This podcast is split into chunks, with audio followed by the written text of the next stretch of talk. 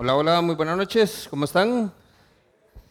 Qué dicha, un gusto poder de verdad compartir este ratito juntos. Se nos acaba el año y con ellos entonces también las reuniones. Entonces igual quiero aprovechar para hacer el comercial porque esta es nuestra última reunión de fin de semana.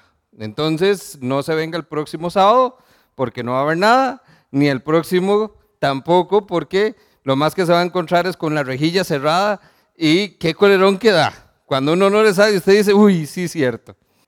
¿Cuándo nos volvemos a ver? Domingo 8 de enero. Las reuniones de fin de semana comienzan domingo. Si usted desde los sábados, entonces sábado 7 de enero todavía no tenemos reunión.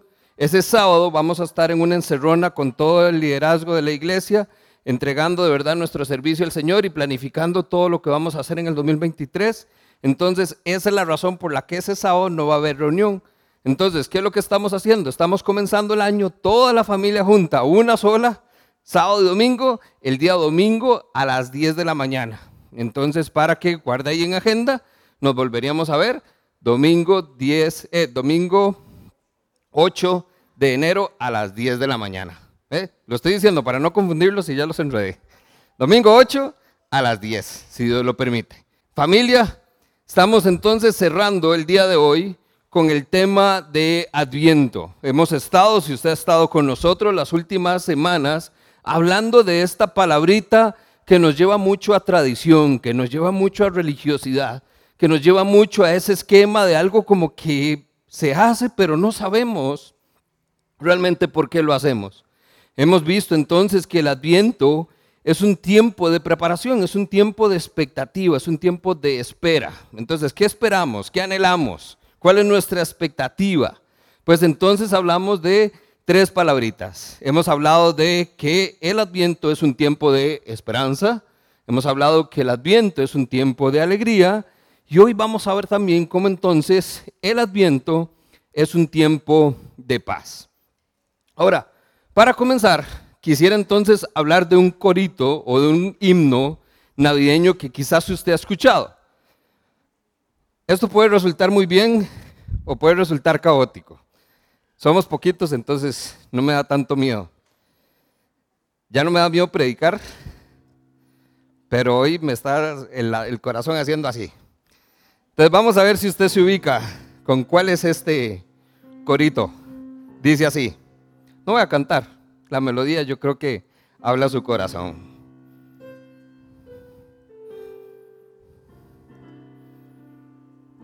¿Sabe cuál es?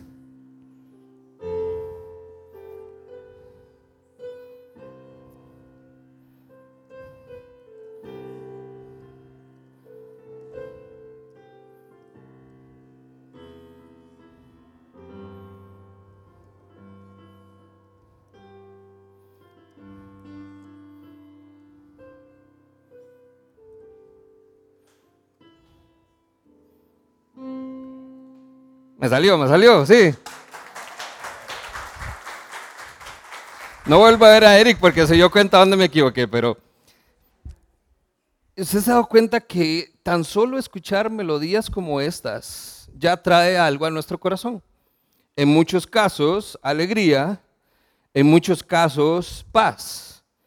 Interesantemente, la traducción aquí es la que nos está ayudando hoy, porque la canción original se compuso como Joy to the World que es alegría para todo el mundo.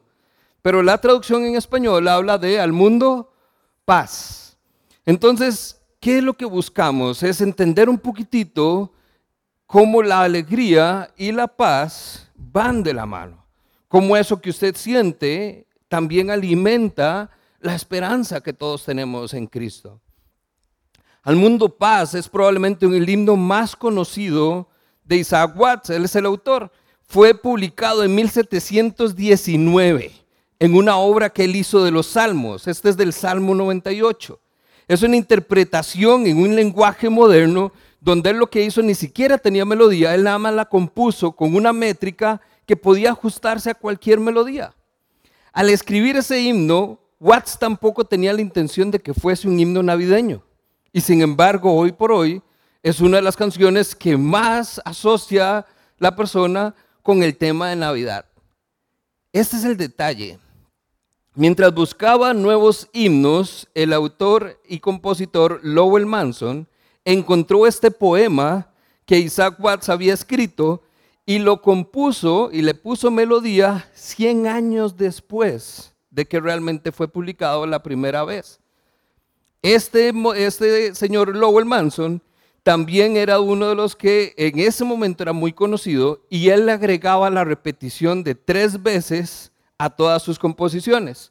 Por eso es que nosotros cantamos al mundo paz, al mundo paz, al mundo paz. Y paso Santa Grey, y paso Santa Grey, y paso Santa Grey. De ahí es de entonces donde se hace famoso esta composición con sus repeticiones. Al ser el conocido, pues rápidamente entonces este himno comienza a hacerse conocido y a partir del 25 de noviembre de 1748, cuando Watts muere, él muere sin saber que su composición, hoy por hoy, usted y yo la estaríamos escuchando para recordar que todavía hoy, hoy, hay paz, hay esperanza y hay alegría en Cristo Jesús. Qué lindo cuando nosotros nos damos cuenta que las cosas que normalmente nada más tenemos ahí de fondo y quizás la tarareamos un poquitito, realmente tiene la esencia donde debe estar. Porque ¿de qué es lo que habla esta canción? ¿De qué nos habla el mundo paz? Que ha nacido un Salvador. Y ese Salvador es Jesús. Y ese Salvador trae consigo esperanza, trae alegría y trae paz, lo cual ha sido nuestra conversación durante todo este tiempo. Y paz, su Santa Grey, esa paz que yo creo que todos anhelamos está a nuestro alcance, familia. A veces parece muy distante, a veces pareciera que la tenemos y se nos va de las manos. Pero hoy yo quiero recordarle que en Cristo Jesús usted puede hallar paz. A pesar de las circunstancias, a pesar de cómo se sienta, usted puede encontrar esa paz que sobrepasa todo entendimiento, esa paz que realmente vino a traer Jesús. Acompáñeme a Lucas capítulo 2. Yo espero después de tres semanas de estar repasando el texto, usted ya más o menos conozca la historia, la puede ubicar. Estamos en la narración de esa primera Navidad.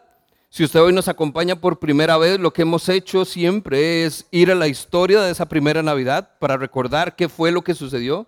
Hacemos un recorrido en el Antiguo Testamento, un panorama bíblico histórico que nos da un poco de contexto ante la promesa de ese Salvador, el por qué realmente cuando Jesús nace llega al mundo paz, llega alegría y llega esperanza.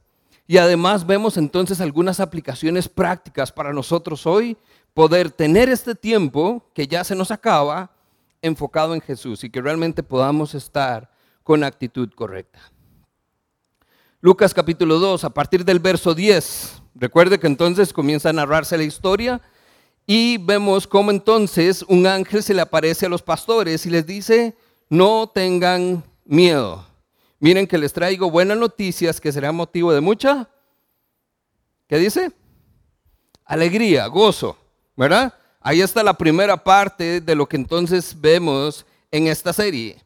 La noticia, hoy les ha nacido en la ciudad de David un Salvador que es Cristo, el Señor, el Mesías. Recuerde que la palabra Cristo en el Nuevo Testamento es lo que se traduce como Mesías en el Antiguo Testamento. Entonces, esta es la parte de esperanza. ¿Por qué? Porque eso es entonces donde después de 400 años de silencio y de mucho tiempo más de espera de ese Mesías, por primera vez alguien escucha, nació. Ya está aquí. Dios está con nosotros. Y eso genera esperanza. Y les dice a los pastores, esto servirá de señal. Encontrarán un niño envuelto en pañales y acostado en un pesebre. Esto lo vimos también la primera semana, donde simplemente esa esperanza, esa alegría, esa paz la encontramos en un niño, en un bebé recién nacido.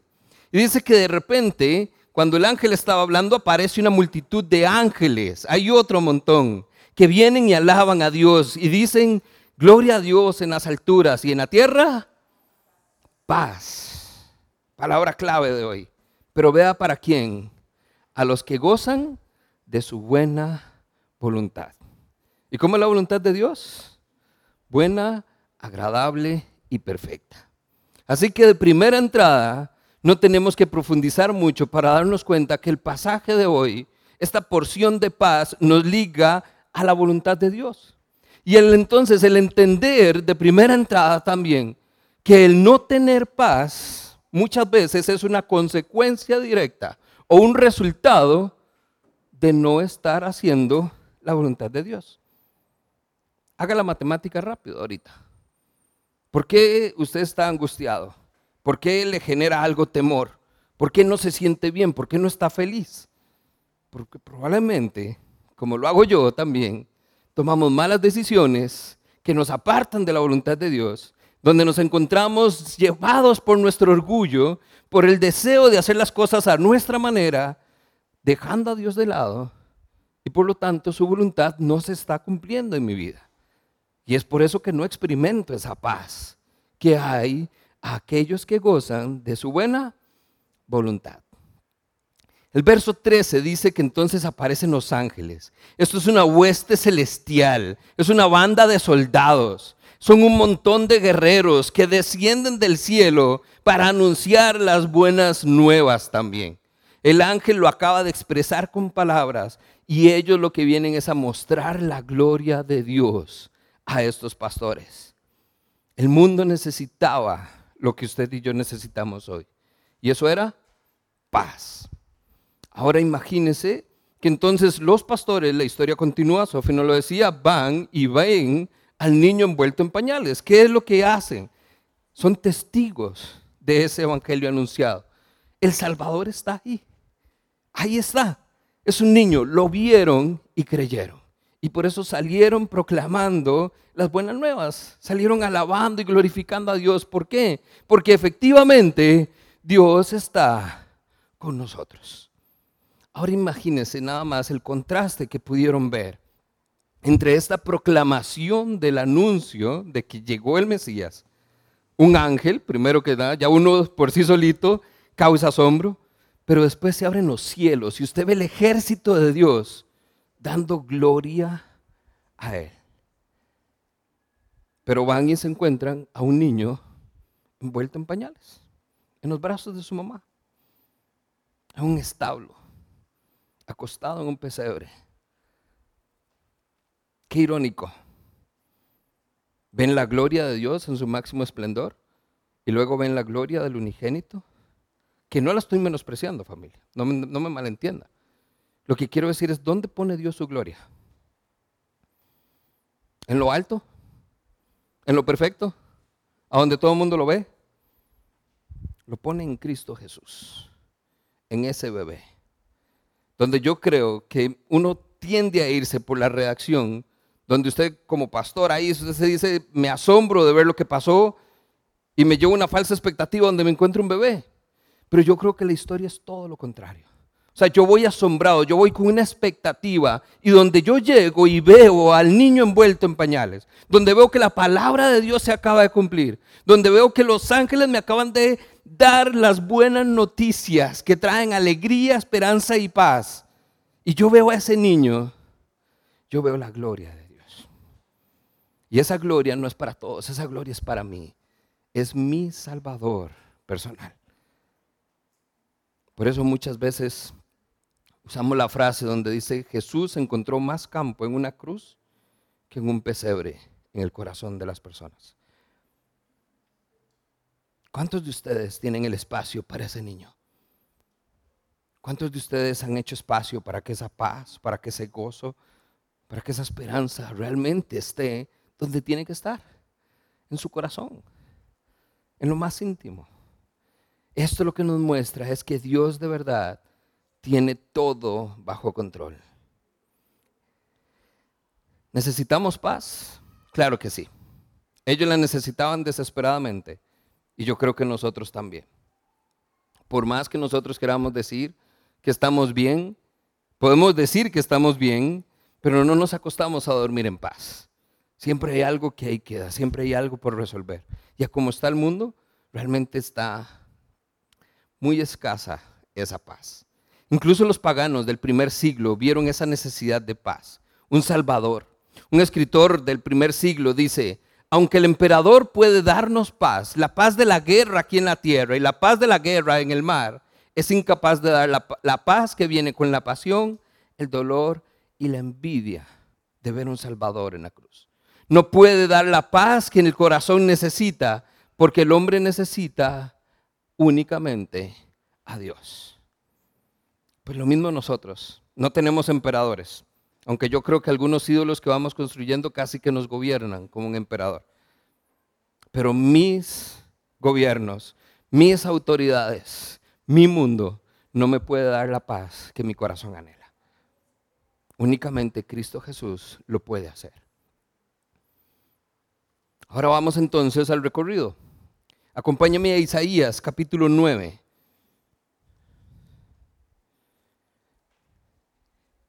Hemos encontrado a lo largo del Antiguo Testamento cómo entonces ese Mesías prometido es una historia recurrente. Esa profecía de que va a venir un Salvador la encontramos y todos los profetas nos apuntan a Jesús. Pero Isaías nos da entonces hoy una porción donde es muy directa, porque él lo narra como si estuviera pasando en tiempo real. Isaías capítulo 9, versos 6 y 7. Dice, porque nos ha nacido un niño, se nos ha concedido un hijo. La soberanía reposará sobre sus hombros y se le darán estos nombres. ¿Usted los ha escuchado? Consejero admirable, Dios fuerte, Padre eterno, príncipe de paz Vea cómo entonces de verdad el decir que Cristo es nuestra paz no es por decir. Él es príncipe de paz. Dice que se extenderán su soberanía y su paz y no tendrán fin. Gobernará sobre el trono de David y sobre su reino. Y esto lo va a hacer para establecerlo y sostenerlo con justicia y rectitud desde ahora y para siempre. Qué lindo cuando entonces podemos ver que esa paz, gracias Gretel, que esa paz está en alguien cuyo gobierno va a ser para siempre. Su soberanía va a ser para siempre y se va a extender a algo donde usted no puede ni comprender. Pero ¿qué es lo que nos garantiza eso? Es que su gobierno va a ser recto y justo. Y quiere decir que entonces si es el príncipe de la paz, pues efectivamente vamos a experimentar la paz.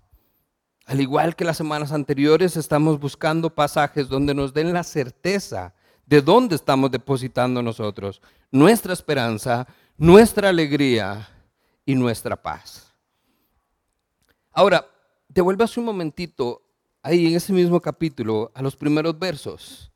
Vea el contexto en cómo Isaías está anunciando esa llegada de ese niño.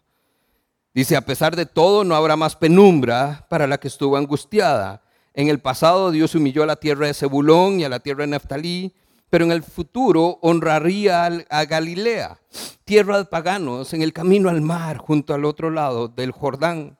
El pueblo que andaba antes en oscuridad ha visto ahora una gran luz. Los que vivían en tinieblas, la luz ha resplandecido.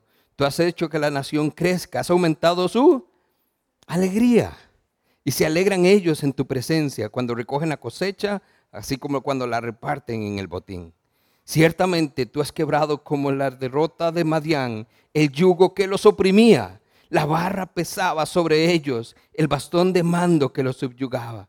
Todas las botas guerreras que resonaron en batalla y toda la ropa teñida de sangre serán arrojadas al fuego y consumidas las llamas.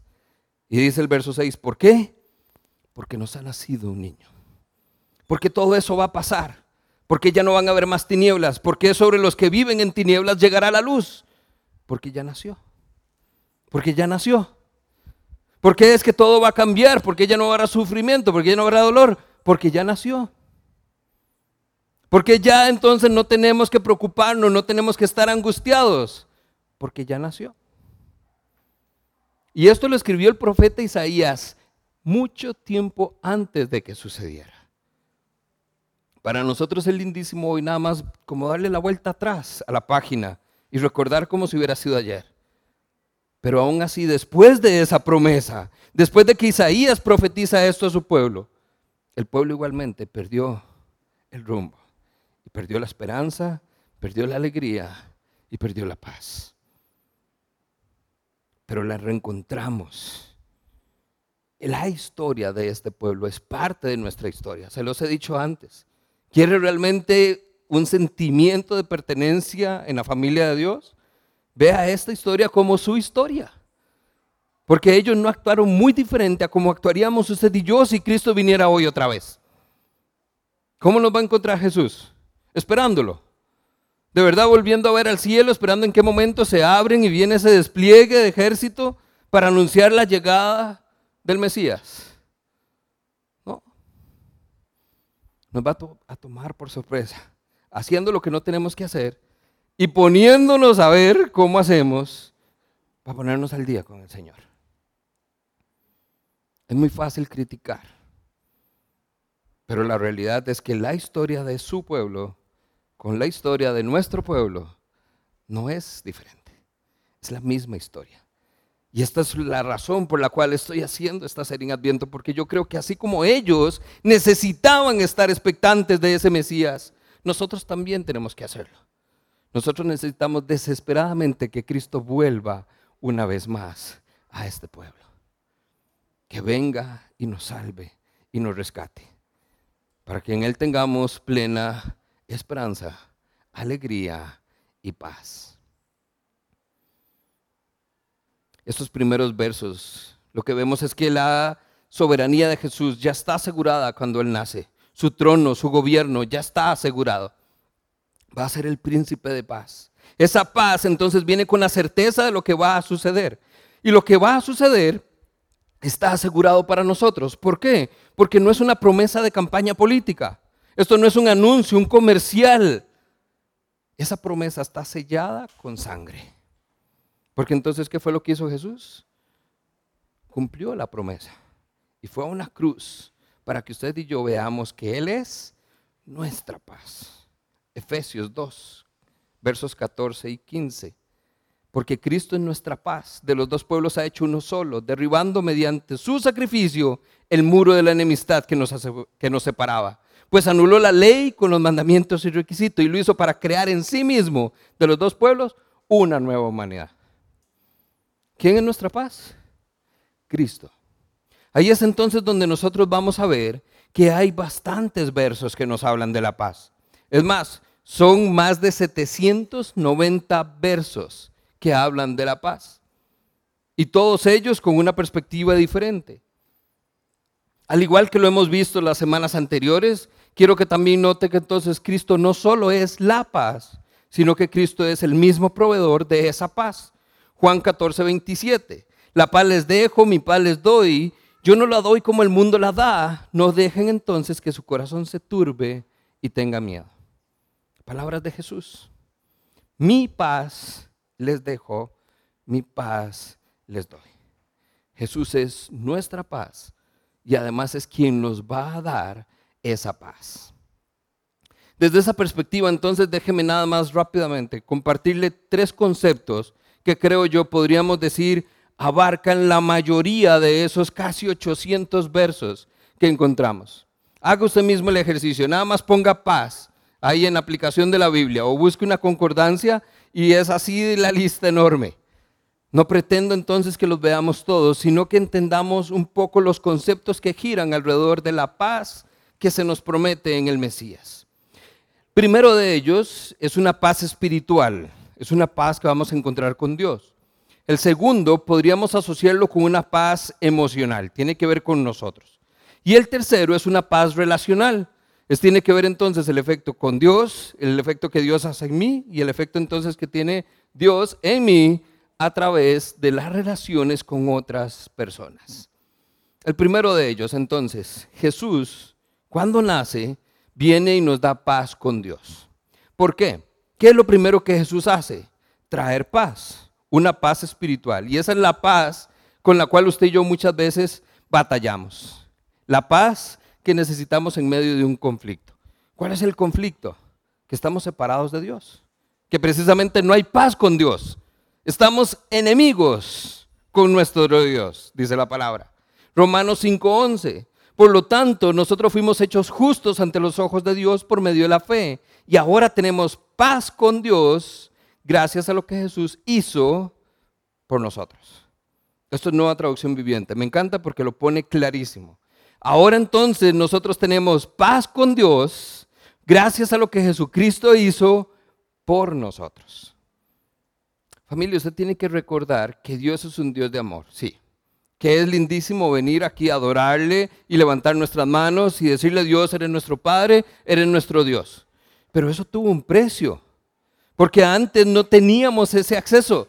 Lo tuvimos en un inicio, lo rechazamos, dejamos que el pecado interviniera, creó una barrera enorme entre nosotros y Dios y ahora estamos apartados de Él. ¿Y qué es lo primero que Cristo hace cuando viene al mundo? Nos reconcilia con Dios. Reconciliar entonces es hacer la paz. Éramos enemigos de Dios, pero ahora somos amigos. Ahora somos hijos. Ahora somos familia con Él. Segunda Corintios 5, 18, todo proviene de Dios por medio de Cristo. Él nos reconcilió consigo mismo y nos dio el ministerio de la reconciliación. Por medio de Cristo. Entonces tampoco crea, al igual que todo lo demás, a este cierre parezco disco rayado, pero quiero que lo tenga claro. La esperanza no aparece en la piñata celestial. La alegría no aparece en la piñata celestial y la paz tampoco usted se la pega en una rifa con terminación del gordito navideño solamente se encuentra en Cristo. Solamente en Cristo. La segunda que podemos ver que Jesús hace cuando nace es que no solo nos da entonces paz con Dios, sino que entonces nos da la paz de Dios. Él viene a establecer esa paz emocional. Usted y yo estábamos quebrantados. Usted y yo no estábamos bien. Habíamos sido destituidos de la gloria de Dios, separados de su amor había algo en nosotros que debía ser restaurado. Colosenses 3:15, que gobierne en sus corazones la paz de Cristo, a la cual ustedes fueron llamados en un solo cuerpo, para que sean siempre agradecidos. ¿Qué es lo que tiene que haber en sus corazones? La paz de Cristo. No la paz que le dijo su esposo o su esposa, ya pagaron el aguinaldo, no se preocupe si no va a alcanzar para la quincena. Eso de momento como que lo alegra, de momento como que le trae paz, porque usted está preocupado por los números de la quincena. Pero la verdadera paz usted la encuentra en Cristo, porque la paz viene de Cristo. Esa es la paz que estamos hablando. Esa es la paz que usted y yo vamos a encontrar que nos va a satisfacer, que realmente nos va a permitir a confiar en Él, en saber que su voluntad está por encima de mi voluntad. Y número tres, Jesús también viene y nos da paz con otras personas. Aquí es donde tocamos fibras, como lo hemos hecho en todo este tiempo. Porque cuando estamos en paz con Dios, tengo mi corazón bien. Y si tengo mi corazón bien, me es más fácil perdonar, me es más fácil olvidar, me es más fácil no enfocarme en el daño, en el sufrimiento, en el dolor y en el temor que vimos la semana pasada, sino poder encontrar realmente paz. ¿Por qué? Porque mi corazón está bien, porque está alineado con la voluntad de Dios. Y la voluntad de Dios es que nos amemos los unos a los otros. Y el amarnos los unos a los otros implica perdonarnos los unos a los otros. Especialmente cuando la situación es imperdonable. Esto comienza a verse mucho en la unidad del cuerpo de Cristo, en un mundo que está cada vez más en conflicto. Venimos saliendo y todavía no hemos terminado de ver los efectos de la guerra que sucedió en Ucrania. ¿Por qué los países se van a pleito? Porque hay un conflicto, porque no se llevan bien, porque no hay unidad. Nosotros damos gracias que vivimos en un país donde no tenemos ejército. Entonces todo el tema de guerra simplemente es una problemática social, pero no nos afecta en nuestra familia. Yo no estoy preocupado porque mi hijo no ha regresado de una guerra que no tiene sentido, que está cobrando vidas y que no va a arreglar absolutamente nada. ¿Cómo se acaban las, guerras de hoy en día? Los dos perdemos. Los dos nos retiramos con nuestras bajas y esperando a ver en qué momento volvemos a vernos la cara. Eso no es paz. La paz no es ausencia de conflicto. La paz es aún habiendo un conflicto, encontramos que hay posibles maneras, y debería decir una única manera, de hacer las cosas bien, de estar unidos, de ser usted y yo uno. Así como dice Jesús, así como mi Padre y yo somos uno. La unidad. Efesios 2.16. Cristo reconcilió a ambos, judíos y gentiles. Los, los, reconcilió con Dios en un solo cuerpo por medio de su muerte en la cruz. Y la hostilidad, el conflicto, quedó destruido. ¿Se da cuenta cómo nosotros no heredamos esa historia? Ya no hay. Dice entonces Gálatas 3:28, ni judío, ni griego, ni esclavo, ni libre, ni hombre, ni mujer, porque todos somos uno en Cristo Jesús. Ah, pero es que a nosotros no nos gustó la historia del uno. Y ahí vemos a ver cómo es que somos diferentes. Usted ha visto cuando salían los libritos, se encuentran las diferencias. Y usted se quedaba pegado en una.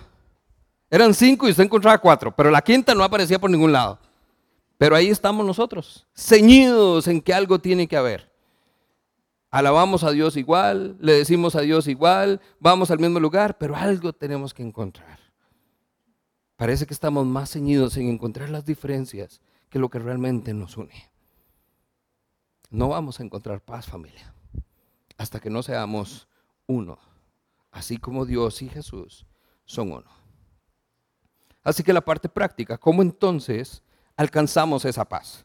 Esa paz está prometida, viene como parte de esa promesa de un Salvador. Es fácil encontrarla, la encontramos en Cristo. La pregunta del millón, ¿cómo? Isaías 26, 12. Dice, Señor, tú nos concedes la paz. En realidad, todo lo, todo lo que hemos logrado viene de ti. Isaías 26, 12. La paz que viene con la alegría y la esperanza es la que viene cuando entendemos que usted se da cuenta, usted y yo entendemos que Dios es Dios y usted y yo no lo somos. Esa es la paz. Esa es la versión resumida de esa historia. Es cuando usted se da cuenta que Dios es Dios y usted no lo es. Y usted deja entonces de competir por ese lugar. Usted entonces deja de buscar su voluntad. Usted deja entonces de gobernar. Usted simplemente entrega todo a Él y usted encuentra paz. Pero ¿cómo? El trabajo, la familia, la casa, el negocio, todo. Sí, todo. Pero ¿cómo hace usted que yo no puedo? ¿Cómo hago? Todo. Y va a encontrar paz. Filipenses 4:6. Por nada estéis afanosos, si no sean conocidas vuestras peticiones delante de Dios en todo momento, con oración, ruego y acción de gracias. Y usted se sabe la historia. Y la paz que sobrepasa todo entendimiento guardará sus corazones y sus pensamientos. ¿Quieren paz? ¿Cuántos quieren paz? Amén. No se afanen, presente a Dios sus peticiones con oración, con ruego y acción de gracias. Y entonces la paz, que usted no entiende cómo, llega a usted. No lo haga al revés. No se pregunte por qué no tiene la paz, porque la respuesta es sencilla. Oramos, no, están afanados, sí, están preocupados, Uf, ni que se diga. Familia, la realidad la vivimos todos. No estoy tratando de tapar el sol como un dedo, pero sí quiero que veamos la realidad de por qué entonces hoy usted y yo necesitamos tanto de ese Salvador, de esa paz que necesitaba el pueblo judío. Usted y yo también la necesitamos. Porque no podemos con todo. Por más que creamos, no podemos con todo. Así que viene la parte práctica. Acompáñame a Mateo 11, versos 28 en adelante.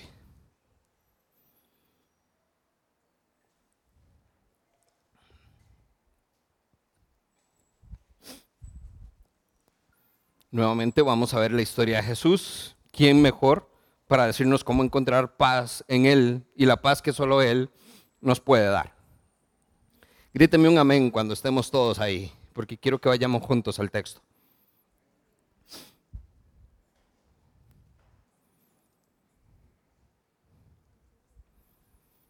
Verso 28. Luego dijo Jesús, vengan a, a mí, todos los que estén cansados. ¿Alguien cansado esta noche? Todos los que llevan cargas pesadas ¿Alguien?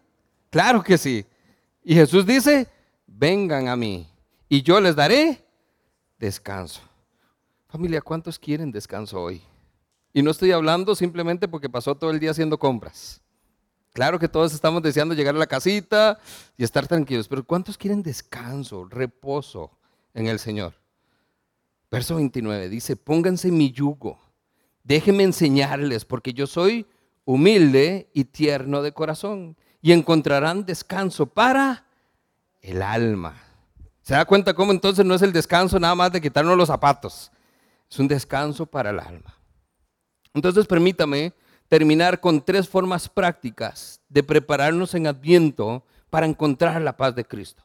Número uno, Él dice, ven a mí. ¿Qué tiene que hacer usted? Ir a Él. ¿Qué es lo que hacemos? Vamos a Él. ¿No? Tratamos de resolverlo. Como no me sale, pido ayuda. Como el que le pedía ayuda, lo único que hizo fue entorpecer todo más de lo que ya estaba. Entonces ahora sí, de Señor, ayúdeme porque ya no sé qué hacer. Última opción. Pero Cristo lo que dijo es, están cansados, están agobiados, se sienten que ya no aguantan más. Vengan a mí. Familia, esto es práctico. Es uno, uno. Fundamentos. ¿Qué necesita usted? Ir a Cristo. Encontrarse en los pies de la cruz y encontrarse con su Salvador. Número dos, dice Jesús, conéctense conmigo. No solo es que vengan a mí, sino conéctense conmigo. Aquí tenemos que profundizar un poquitito, porque el verso 29 nada más dice Jesús, pónganse mi yugo. Y nosotros nada más vemos eso y decimos, no entendemos, suena más bonito el encontrar descanso, el no estar cargado. A no ser que usted trabaje en el campo o haya visto una yunta de bueyes con un yugo encima, usted no se da cuenta lo que realmente Jesús nos está diciendo que haga. Es deje de ir hacia adelante creyendo que lo va a lograr solo, porque no puede, eventualmente va a tener que parar y va a tener que esperar a mi tiempo, a que yo llegue y quiera hacerlo, o no se puede quedar atrás lamentándose de todas las miserias que el Señor ha traído a su vida. No es el Señor, no es Dios el responsable de su vida como está. No se quede atrás y no vaya adelante. Dice Jesús, venga a mí y camine conmigo si he estado en los movimientos HD, es sígame, caminemos juntos. Porque yo soy el camino, la verdad y la vida y nadie va al Padre si no es por mí. ¿A dónde vamos? Al Padre. ¿A eso es donde queremos llegar o no? Entonces camine con Cristo. ¿Quiere buscar un buen discipulado? ¿Quiere buscar un buen compañero o compañera de vida? Vaya con Cristo. Y dice Cristo, pónganse mi yugo, porque mi yugo es liviano. Me encanta, y otra versión, la nueva traducción viviente dice, déjenme enseñarles, dice Jesús. Y yo creo que muchos de nosotros necesitamos esto. Necesitamos que nos enseñe cómo es que se hace esto. Porque parece que ese ponernos el yugo es como si, bueno, sí, Jesús está bien y lo echo en la maleta del carro. No estoy jalando parejo con Jesús. No estoy llevando su yugo. Porque entonces cuando llego a mi casa acostado, cansado, agobiado, sin paz, y más bien con un nudo peor del que tenía cuando me levanté, es donde yo, ¿por qué? ¿En qué momento de mi día paré e hice alto y dije, ok, Jesús, venga, caminemos juntos? Un yugo con Cristo. Número tres, aprenda de Cristo. Porque Él dice que es manso y humilde. ¿Cómo es usted? chúcaro y orgulloso. ¿Pegué? ¿O soy solo yo? Manso no me describe. Humilde no me describe. Y es ahí entonces donde me doy cuenta que el yugo que Cristo me ofrece, hace mucho tiempo debí haberlo tomado. Y no sé si estoy adelante o muy atrás, pero lo cierto es que una noche como hoy es un buen tiempo para hacer un alto y poner el yugo que me enseñe Cristo mismo a ser manso y humilde. Porque mi orgullo siempre me va a llevar a la soberbia y la soberbia me va a decir, usted no necesita a nadie, usted puede solo. Y solo no encuentro ni paz, ni esperanza, ni alegría. Es más, encuentro todo lo contrario. Y por eso la tasa de suicidios cada vez va más alto, ¿se da cuenta? Porque la gente dice, no tiene solución mi vida no sé qué hacer, ya no tengo salida, ya no tengo oportunidad. Pues claro, porque la única esperanza La única alegría, la única paz plena la tenemos en Cristo. Amén. Así que terminamos con esto, familia. En Adviento entendemos que la paz es más que una emoción, más que un momento de alivio, más que un momento de satisfacción. La paz de la que nos habla un tiempo como estos es un tiempo, una paz que nos hace someternos a Cristo. Donde usted frena y usted necesita y se da cuenta que lo necesita, un Salvador.